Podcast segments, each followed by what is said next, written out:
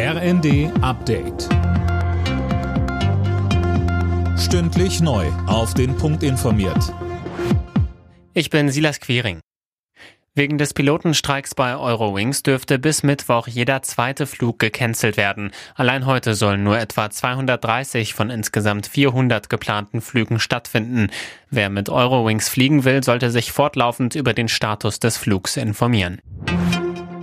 Noch immer streitet sich die Ampel in Sachen AKW-Laufzeiten. Heute wollen Kanzler Scholz, Wirtschaftsminister Habeck und Finanzminister Lindner weiter darüber beraten. FDP und Grüne sind optimistisch. Manuel Anhut. Grünen-Fraktionschefin Dröge sagte im ersten, die Ampel sei immer in der Lage gewesen, in Streitfragen eine Einigung zu finden. FDP-Generalsekretär Gia Sarai äußerte sich ähnlich im Spiegel. Er sei zuversichtlich, dass Anfang der Woche eine Lösung erzielt werde. Die Zeit drängt, wird die Gesetzeslage diesen Monat nicht mehr angepasst, droht die bisher beschlossene Abschaltung aller AKW zum Jahreswechsel.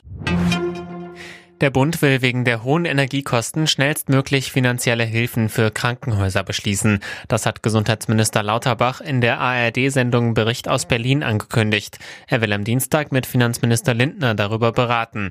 Lauterbach schwebt eine zielgenaue Hilfe vor, die sich an den tatsächlichen Mehrkosten der Häuser orientiert. Es kann nicht sein, dass einfach nur gesagt wird, wir haben da diese Kosten. Es gibt Krankenhäuser, die sind sehr gut vorbereitet, sind gut gedämmt, haben eine effiziente Energieversorgung. Andere haben das nicht. Das sind oft die kommunalen Häuser. Es darf nicht sein, dass die jetzt auch noch benachteiligt werden bei den Energiekosten.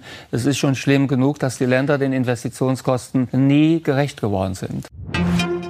Zum Abschluss des zehnten Spieltags der Fußball-Bundesliga haben die Bayern den SC Freiburg mit 5 zu 0 besiegt und sich damit auf Tabellenplatz 2 geschoben. Spitzenreiter bleibt Union Berlin nach einem 2 zu 0 Heimerfolg gegen den BVB. Köln gewann gegen Augsburg mit 3 zu 2. Alle Nachrichten auf rnd.de